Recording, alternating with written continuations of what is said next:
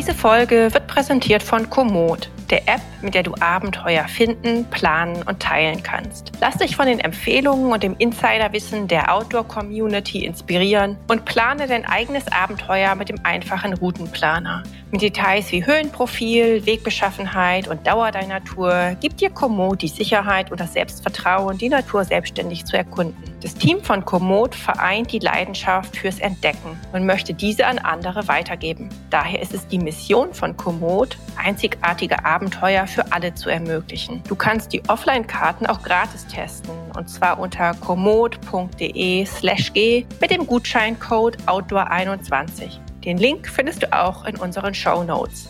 Und jetzt aber erstmal ganz viel Spaß mit dem Podcast. Hauptsache raus, der Outdoor-Podcast. Hallo zusammen und herzlich willkommen bei einer neuen Folge von Hauptsache raus, dem Podcast des Outdoor-Magazins. Ich heiße Katharina Hübner, bin Redakteurin hier und moderiere auch heute wieder die Sendung in der wir ein, wie ich finde, besonders spannendes Thema haben. Und zwar kennen vielleicht einige von euch die, ähm, die Filmtour EOFT, die European Outdoor Film Tour, und waren da auch äh, bei der, ja, bei den letzten Filmen anwesend oder haben sich online was angeschaut. Und dann sagt euch bestimmt der Name Elliot Schonfeld etwas. Elliot ist ein junger Franzose und er war so das Gesicht äh, der letzten EOFT mit seinem Film äh, Le Minimalist. Da ist er minimalistisch ausgerüstet durch Nepal gewandert, teilweise auch mit einem Pferd.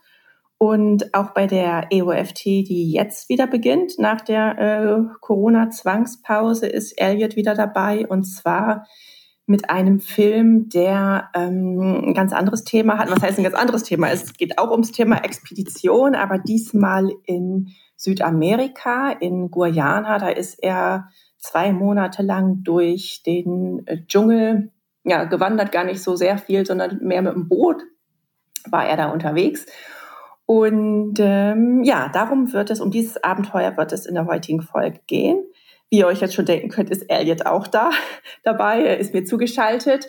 Und ähm, genau, Elliot ist ja Franzose, deswegen führen wir das Gespräch auf Englisch. So, und jetzt aber uh, I switch to English. Hi, Elliot. Thanks for joining us here. Hello, Katharina. Thank you. so, um, yeah, about your adventure in Guyana. I read a bit about it that you were actually following um, the, in the footsteps of a French adventurer who went there uh, in well 19 when was it? 1949, 1949. right? Yeah. Yeah that's how uh, that's how it, it started. So i was um, i was in paris at, at this time. It was uh, two years or three years ago during the summer and uh, i had a, a, a, rendezvous i don't know a, a meeting with a, a, dentist. And uh, and i, I was uh, very early so i just walk around uh, in the streets and i enter this library.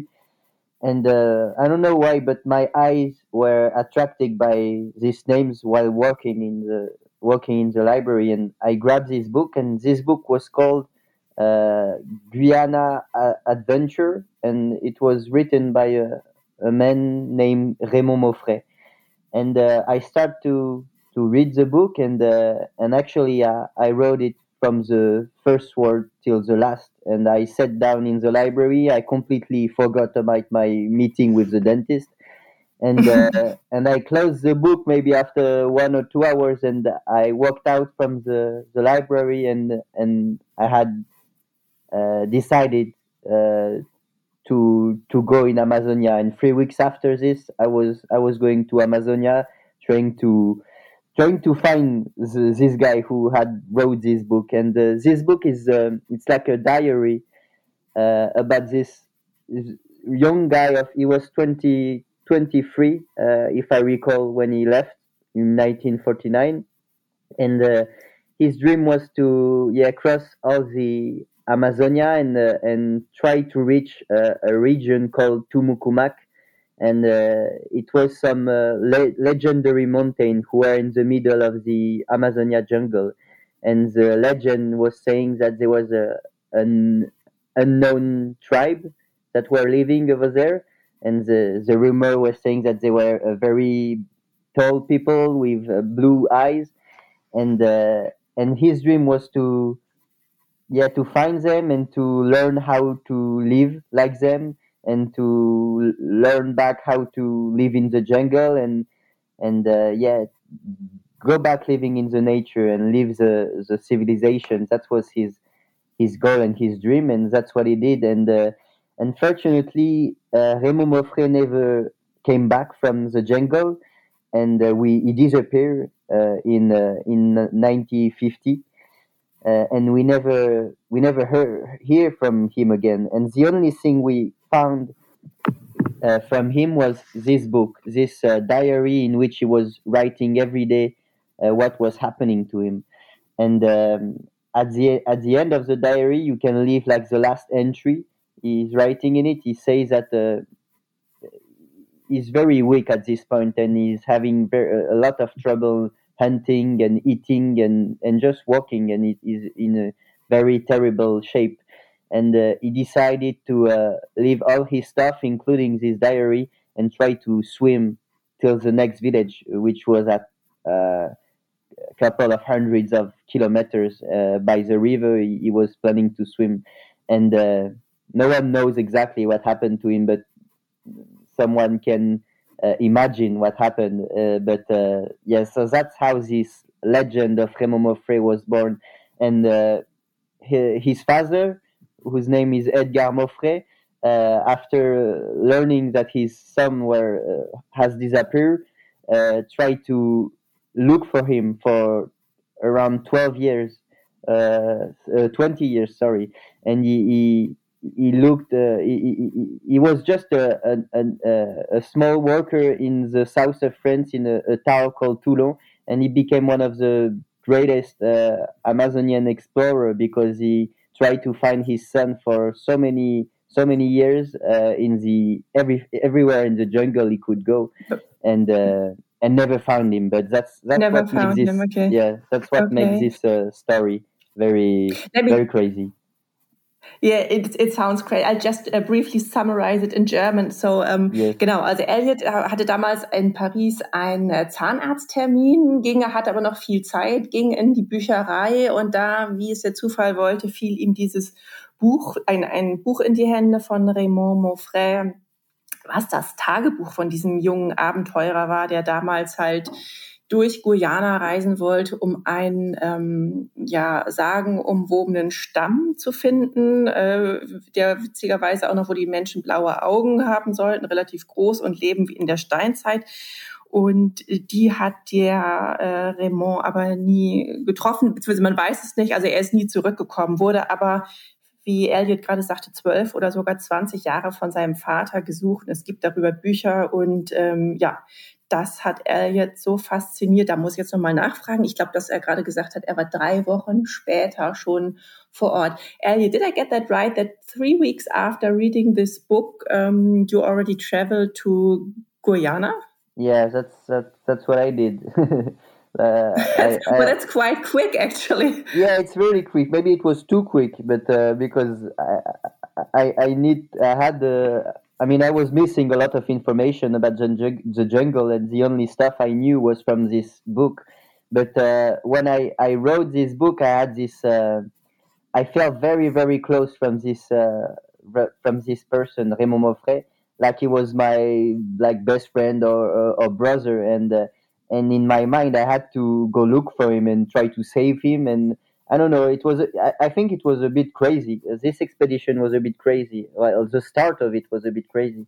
Uh, yeah, I just had the urge uh, mm-hmm. to go in the jungle and try to live, uh, like try to see what he have seen, try to, you know, experience what he have experienced to get closer to him, you know, and to, to yeah, try to to find him in the jungle. And mm-hmm. I know it was. I knew it was crazy, but uh, a part of a very tiny part of me uh, wanted to believe in it. So i just i just went there and uh, and and did the exact same uh, itineraries than he did. And so i i crossed the first river which is called the waki river and then i hiked in the the jungle for uh, 10 days. And after this walk i arrived to this the place where we discover his um, his diary and uh, mm-hmm. from there I, I, I i built myself a raft which he also tried to do but he, he never really succeed and uh, and i uh, i navigate on the river for two weeks and uh, after 46 days of um, of of the expedition, after 46 days being alone in the jungle, I uh, I met the uh, first uh, men of the of the trip, which were uh, uh, Indian from the tribe Teko, and um, mm-hmm. and I I lived with them for a week in the jungle, and then they took me back to their village, and uh, so that's that's how the expedition ended. But yeah, three weeks was uh, a very small time to get prepared for such an expedition, and uh, and, uh, and I realized it when I was in the jungle because I had a lot of problem and uh, and I was a lot very scared at some points too. So yeah, it was a it was a very beautiful and very hard expedition. Mhm, ja, I can imagine. Was Elliot gerade sagte, ist, also tatsächlich hat er sich nur drei Wochen äh, vorbereitet, eigentlich auch nur mit diesem Buch. Und das ist ungewöhnlich, denn ähm, ja, äh, erstens, ja, also gerade er sollte es eigentlich besser, hätte es besser wissen können, denn er hat ja schon einige andere äh, lange Reisen hinter sich gebracht. Und ähm, er fühlte sich aber so ein bisschen diesem Raymond Moffret so verbunden, dass er einfach dachte, er, er muss los. Und ähm, Elliot, so, but before you left, did some people try to convince you not to rush like that, like your parents or your girlfriend or? Yeah, um, everybody tried to convince me not to go when yeah. uh, when I'm going to uh, expedition, even if I mean for, uh, to Amazonia, but also to Alaska, to also to Himalaya, every, every, all the expeditions. Ah, okay. uh -huh. There's a lot of people who tell me not to go mm-hmm. Uh, and and I mean uh, I understand why they say this, but it never uh, it never made me stop my project mm-hmm. what I had in mind. So actually, I was really dreaming to go to Amazonia to the jungle for a few years now, and I've been doing this this like uh, going to very wild place on earth for since i'm 19 years old so i've been doing this for yeah.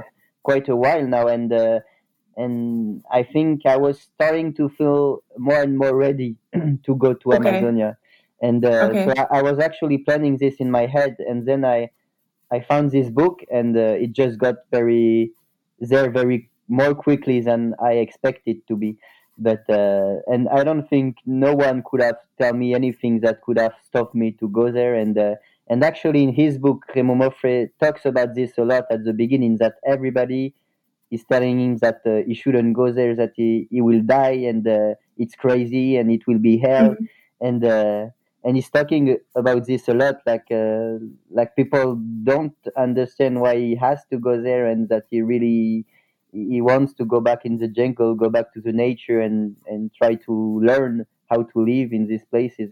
And actually, those people probably were right because he probably died in the jungle. But uh, mm-hmm. his his dream his dream were, were, was bigger than than everything else. So that's why he, he went anyway. Mm-hmm. But you normally, when you go on other expeditions, you, uh, as from what I read, you are also more uh, thorough in terms of preparation, right? Um, or do you um, always leave like this? Yeah, not so. I, I, don't think I'm I I'm known for my preparation, and which is pretty. Okay. It's pretty bad uh, most of the time. But the, the difference in this expedition is. Uh, I, I didn't I couldn't made make any mistake because uh, during the all all the expedition I was alone. And um, uh, in the other expedition I could be alone for like uh, two or three weeks. Like in Alaska I was alone for 20, 21 days. But uh, mm-hmm. at some point I, I could uh, cross a village uh, cross some people and you know so it, it wasn't the same atmospheres and being myself for all the duration of the expedition uh, in the jungle and uh, I always carry with me a, a satellite phone to be able to mm-hmm. call emergency if, if needed. And uh, I never had to use it, but uh, for the first time in the jungle, uh, I couldn't use it because uh, I, there was no service because I was under the tree. So it was quite, uh, you know, it was, it was even more real than the other expedition because I had no plan B. It was only succeeding the the expedition or or you know dying because no one mm-hmm. was going to get me there because there was no one. So yeah, that was a very that's why this expedition was kind of unique and um, mm-hmm. and and needed more actually preparation than all the other I I've done. My my preparation actually uh, is done uh, during the expedition. Like when I meet, usually when I meet people, I try to ask them. Like uh, in Alaska, I was I met some uh, some people living in the wild, and I asked them how to how to uh, be with grizzly bears and and uh, and black bears and how to behave myself to be safe and you know so I, what I do usually is ask people who live to the, the, those places how to you know how to prepare the expedition but uh, mm-hmm, mm-hmm. in this one I couldn't because I I met no one ex- except at the very beginning before leaving and at the end where I learned a lot. Ja, ähm, also Elliot sagte gerade noch, normalerweise, wenn er unterwegs ist auf seinen Reisen, dann lernt er viel von den Einheimischen, die er hier und da trifft. Zum Beispiel in äh, Alaska hat er mit den Leuten dort darüber gesprochen, wie man, ja, was, wie man sich äh, gegenüber Grizzlies verhält. Und äh, hier im Dschungel, da hat er aber im Prinzip niemanden getroffen, oder so gut wie niemanden. Einmal die ein, einmal Einheimische und, ähm, und das Satellitentelefon hat auch oft nicht funktioniert, weil einfach unter diesem dichten Blätterdach der Empfang so schlecht war. Und somit war er wirklich allein und ähm, er konnte entweder weitergehen oder er wäre gestorben, wenn er halt sich nicht weiter bewegt hätte. Um, Elliot, you were you were also saying that this one was uh, well sometimes it, was very beautiful, but also very tough, you said. And I think that's a nice way of putting it, very tough. I mean, actually, you were in, in uh, serious danger, weren't you? Didn't you actually uh, uh, do something like a goodbye video for your parents because you, were, you thought you were actually going to die? Yeah, yeah, that's yeah, that's what happened. uh, like I said, I've been doing this for uh, like ten years now, and uh, that's the only time uh, I really got scared for my life. That's the only one, uh, only one trip that I really actually got scared for me. It never happened before, and um, and this was due to the uh, like what I said earlier. Like uh, I, I was really by myself, and I couldn't, um, you know, I couldn't uh, rest on anyone and anything happening. I, I, I like only myself could could make me go through this, and. Um, uh, and at some point I felt uh, very weak uh, because I was I didn't took enough um, food with me and it was much more difficult to fish than I expected to be, and uh, mm-hmm. and actually the jungle is um, it's such an amazing place, but uh, this place um, needs. I mean, I, I was lacking of uh, knowledge about this place, you know, and mm-hmm. uh, I couldn't see, I couldn't smell, I couldn't hear. I, I was I was just a a small civilized uh, man in, in in the middle of the jungle, and uh, and uh, and I wasn't uh, ready for this because um, my my goal during my expedition is to live, try to live in the place, in the wildest place, and try to adapt myself to those places and in this expedition i, I only uh, managed to survive and never leave you know? Uh, yeah I don't, mm-hmm. I don't know if it makes sense. And uh, so at some point I, I got very weak and my body completely shut down. And uh, that was uh, when i was walking inside of the of the jungle. Um, and uh, i got very very weak and i had this really strong pain in my back and uh, it, it lasts for hours and hours and i didn't know what to do and i tried to use my satellite phone and it was not working.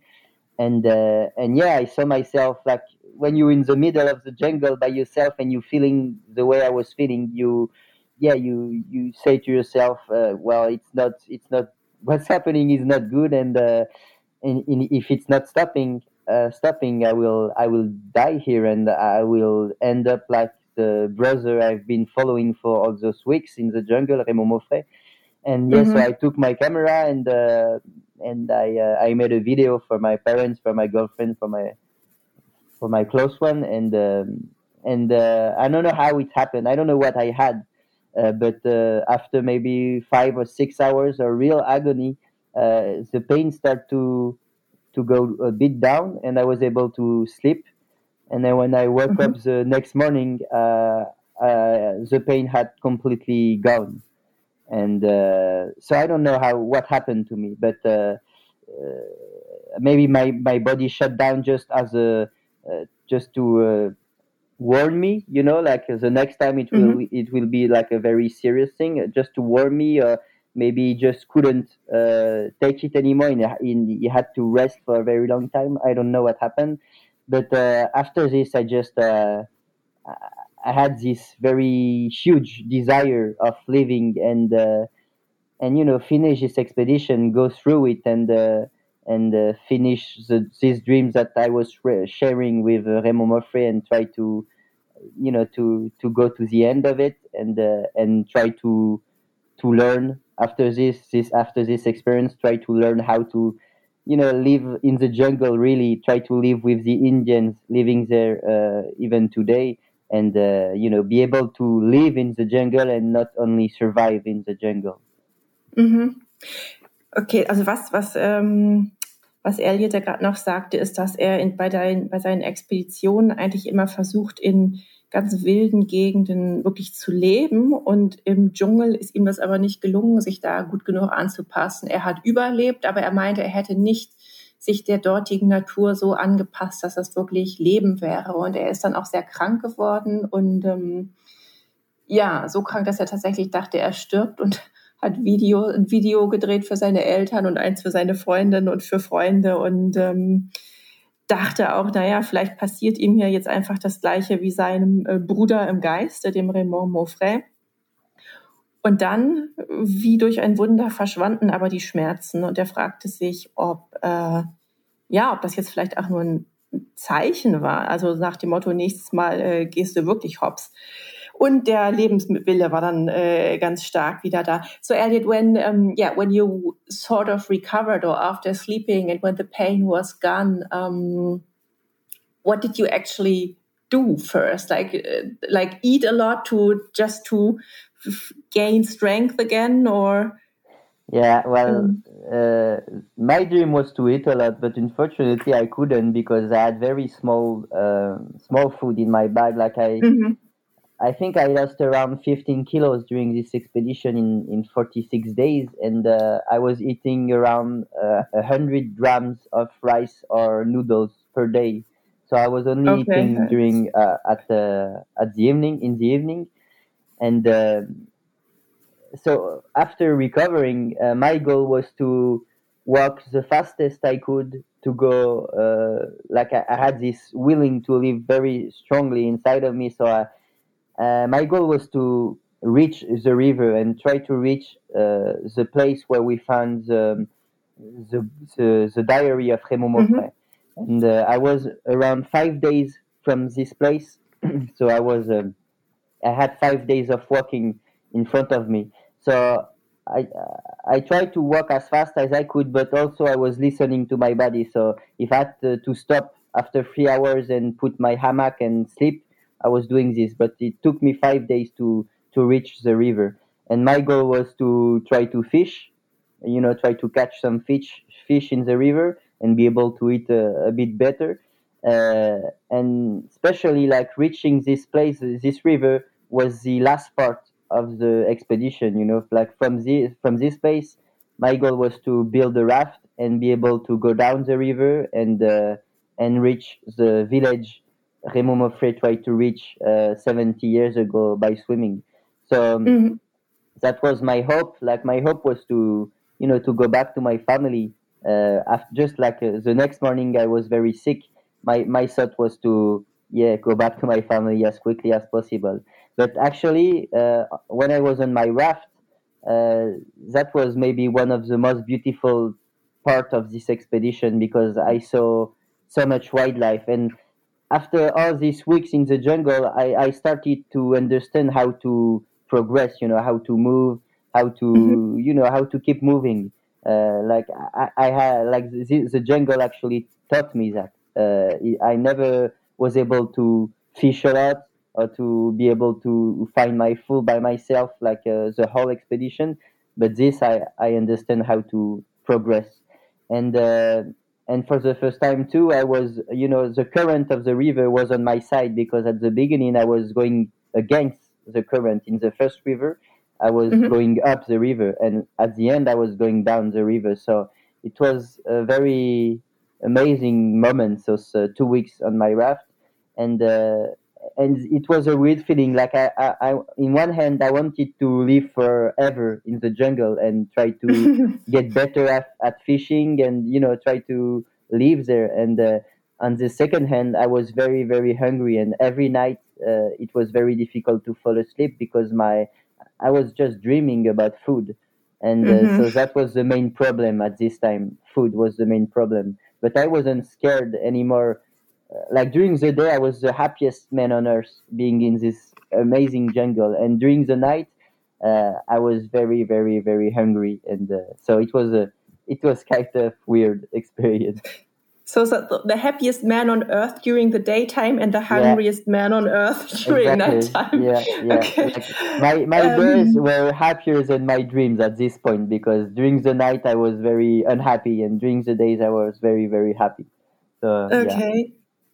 So maybe there was even, or I wonder what the word is in English. In, in German, we call it Fastenhigh because, like, when you when you get so little energy and your body kind of thinks you might be starving, that it can also produce some sort of happiness. Or, but I'm I'm not very uh, firm in these things. I was just re yeah. reminded I, of that. What, I, what I know is uh, during the day, you know, I was on my raft and moving and uh, i was seeing all these crazy amazing things around me you know i was seeing mm-hmm. uh, animals every uh, every 50 meters and uh, so you know your minds kind of um, forget about your hunger and uh, the fact mm-hmm. that you're hungry and yeah i was really forgetting about it and i was moving you know so uh, but yeah. during the night you cannot see anything you you are alone in your hammock and uh, you know you have to think you know you only can think about yourself and what you what's going on in your mind so that was the problem and that's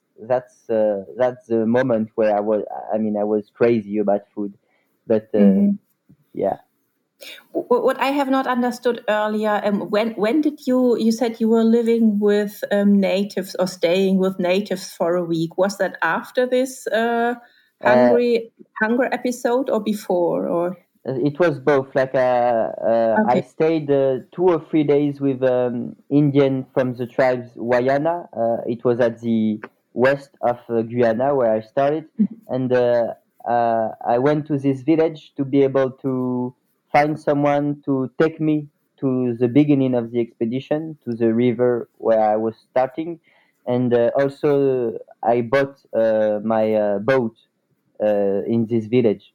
So I stayed there for I think three or four days with uh, the Wayana people, and uh, and at the end I stayed uh, maybe ten days with the uh, Indians from the tribe Teko, and uh, I actually learned a lot at the end with this with this Teko people because well I Mm, I mean, I, I, I, saw them fishing, I saw them hunting, I saw them, you know, how living in the jungle and uh, and you know seeing through the forest and understanding where, uh, like if there if there was this fruit, it means there was this kind of animal, and uh, this fruit could be used for fishing, and uh, you know these plants were good to uh, to eat and uh, you know so they they teach me a lot of things and uh, it was kind of amazing to see those people be able to live so easily in the jungle where I was mm-hmm. struggling uh, a, a, good part of my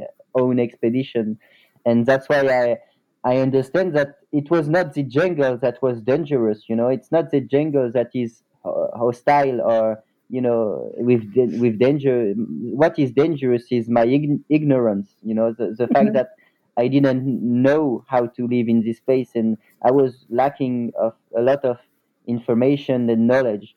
And uh, being with this, those people uh, actually taught me that that uh, what I have to do now is to is is is to you know get this knowledge and learn and be able you know to understand uh, even more how the jungle um, is uh, is just is.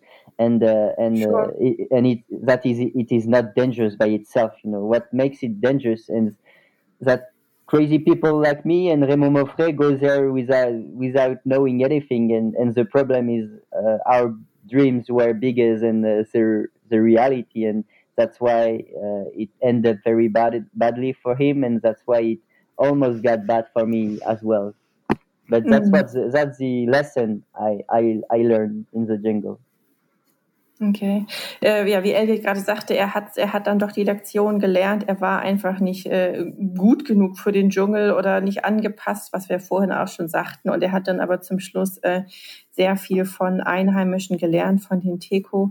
And um, Elliot, what, what I just wondered, uh, so was this the tribe that Raymond Monfray wanted to get to? And so, actually, also, sorry, actually, did you reach your goal with this expedition? Uh, or his goal? Yeah, my, my goal was to uh, uh, to reach the um, the village he tried to to reach by himself swimming, and this mm-hmm. village was still in Guyana, and it was at the front at the frontier of Brazil, uh, but it mm-hmm. was still uh, in Guyana, and uh, the the place he wanted to reach was actually so much so much uh, further than this place. It was like uh, uh, maybe hundreds and hundreds of kilometers after this, and uh, no one okay. no one ever discovered these tribes. Uh, a lot of people discovered some uh, trace, some uh, signs mm-hmm. of people living around this place, but no one actually met uh, this tribe. So we don't really know what's happening. And his father, who uh, actually look for them for so, so long because he thought maybe his son uh, was living with them. He tried to look for them and he never was able to uh, to actually find them. Uh, and and the, so the, the tribes I, I, I, met with at the end of the expedition is not the same that uh, he wanted to meet. But what is crazy is uh, it's this tribe who um, like the how how we the the crazy thing about this Raymond Maufrais story is that we actually found his diary, you know, because it was mm-hmm. lost in the middle of the jungle, and uh, by a, a miracle, uh, an Indian fi- who was going for hunting in the jungle accidentally find it. And uh, what's crazy is that the people who, the Indians that rescued rescued me at the end of the expedition, were the um, like the uh, where the uh, children chill like a small uh, I don't know how you say, small children like the this man who finds the diary the grandchildren yeah. yeah exactly. There was a grandchildren of this uh, man who finds the diary uh, 70 years ago. So so yeah that's that's the story Okay, so ja. Ähm, also äh, Elliot ist dann im Endeffekt nicht äh, bei diesem legendären, sagenumwobenen Stamm gelandet, von dem man aber auch bis heute noch gar nicht weiß, ob es ihn gibt.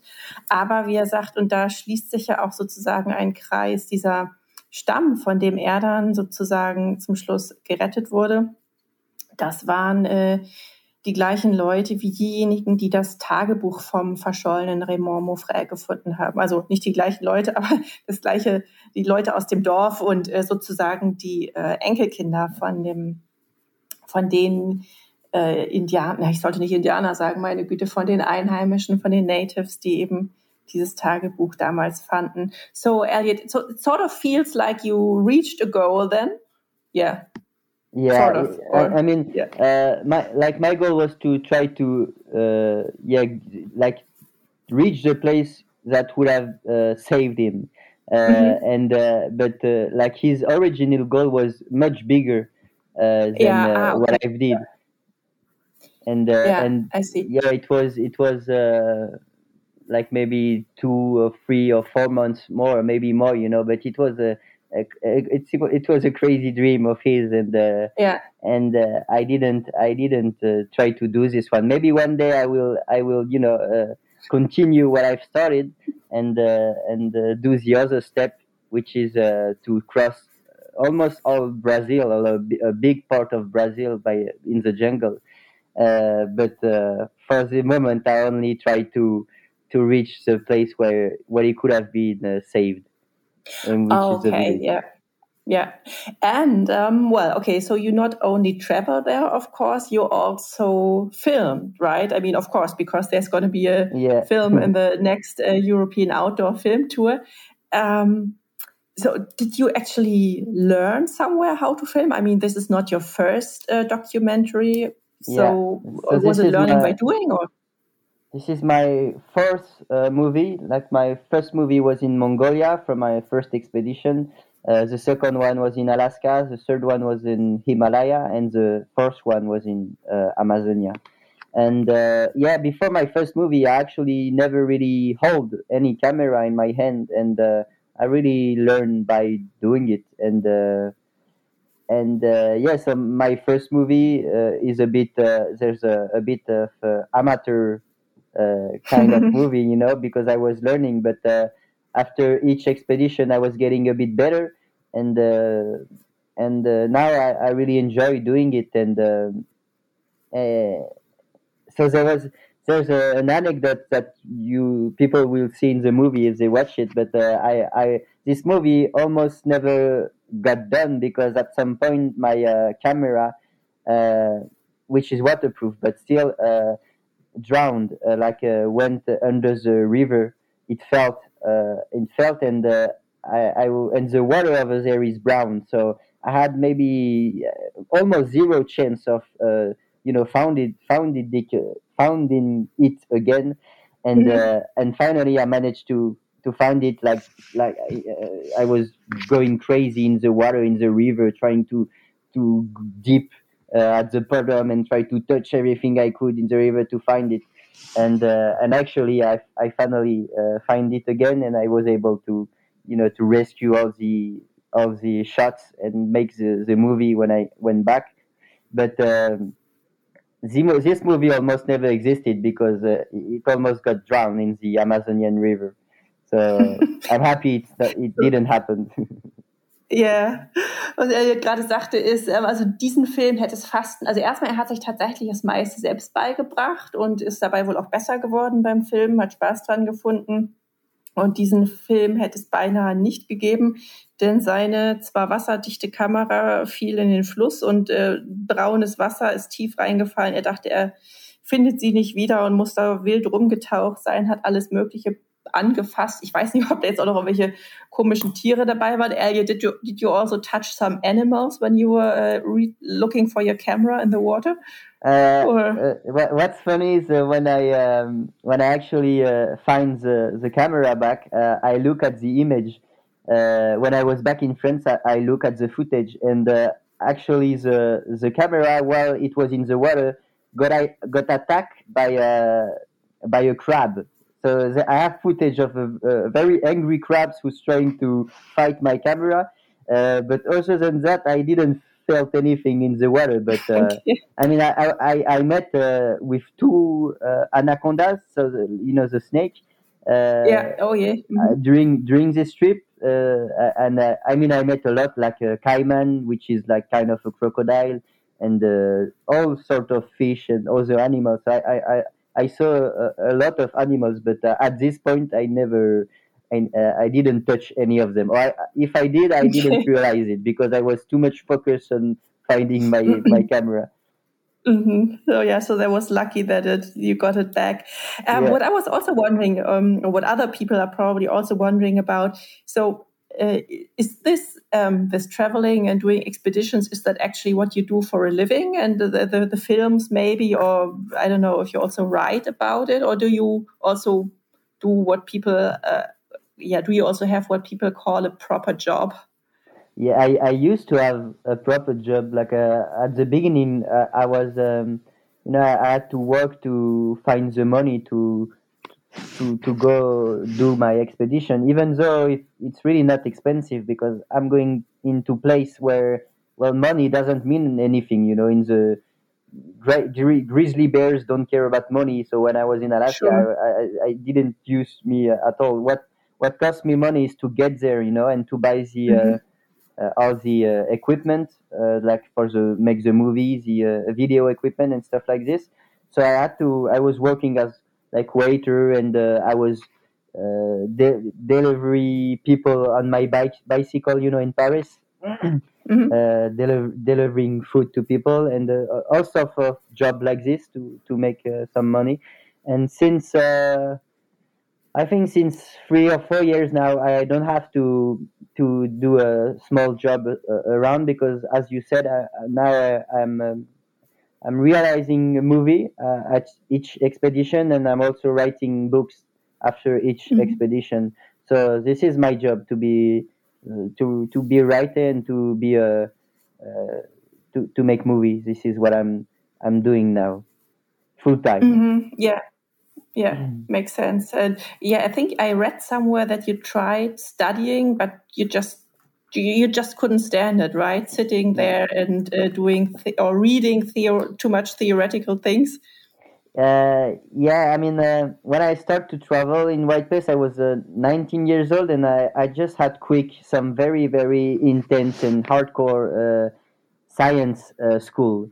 So I was studying like uh, science and physics and chemistry and engineering and like 10 days an hour. And after six months, I, I I gave up. Like I, I, I gave my resignation, as you said, and I because I was uh, uh, it was very hard and I was very bad. Uh, my grades were very very low, so I just I just uh, stopped it and uh, and I knew my sister uh, traveled before going back to going to university, so I decided to try this. You know, I was a bit lost, like a lot of young people at that age. You know, I didn't know what to do with my life so I, I, just I just did like my sister, and I, I went for traveling in Australia, and uh, and this is at this uh, in Australia that I actually discovered uh, what it means uh, uh, wild nature, and uh, and this was a really big shock for me, and this is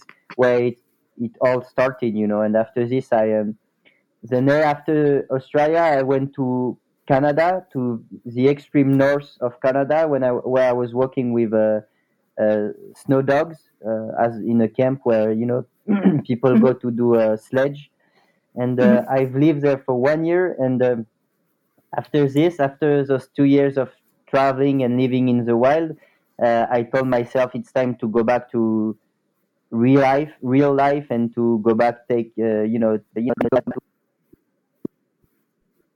city and try to find a job etc and i was saying to myself that i, I had been happy enough uh, like this in my life, and mm-hmm. it was time to go back in the real world.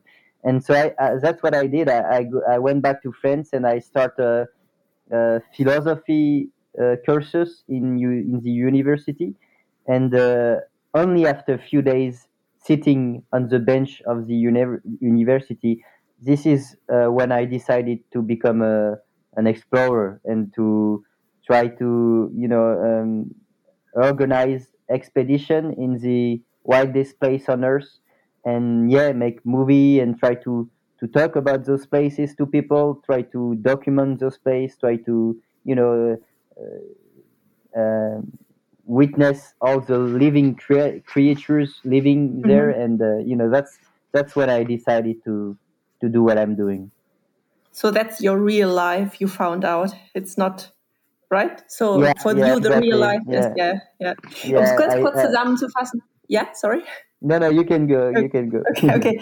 Um, um das kurz zusammenzufassen, also Elliot ist viel gereist und ähm, hat es mit dem Studieren versucht und dachte sich auf seinen sehr langen Reisen so, danach muss es dann auch gut sein, dann gehe ich mal zum wirklichen Leben zurück und dann ich fasse das jetzt wirklich sehr kurz zusammen. Ich meine, ihr habt ja wahrscheinlich auch viel verstanden. Ähm, dann hat er halt rausgefunden, nee, das ist es für ihn nicht. Also studieren oder so und, und Stadtleben, sein Leben sind halt Expeditionen und Filme darüber und Bücher und ähm, genau. Und ja, Elliot, as you told me earlier, um, so you bought a little house in the mountains now to live there when you're not traveling. And that brings me to, well, let, let, let's call it the final question. Um, yeah. Does your girlfriend ever go to the wilderness with you, or how does she uh, manage? Like when you are gone for months and months, uh, is she just a uh, cool person? Yeah. she, she's a cool person, but she's she she she gets worried. Uh, uh, she she actually joined me for uh, ten days when I was in Himalayas. Uh, for one week, she came because she need like the traveling to get to where I was was like two days and two two days to get there and two days to to get back to a, a real city in, in Nepal. So she actually came to visit at this point, but in Amazonia it wasn't possible at all because uh, I mean I couldn't be found sure. anywhere, and I don't think she yeah, would appreciate it so much. Uh, so yeah, uh, my my goal, uh, my my job is to make my like all the cl- close person around me to make them uh, not worried as as much as I can. You know, try to make them trust me and try to. I try to give news uh, anytime I can. You know, with my satellite phone, I I try to call them every week, every ten days, just to give them news that everything is okay. Uh, so yeah, that's that's another job I had to I have to do that to make because my goal is not to make people who I love and who love me worried. You know, that's really not what I want to do.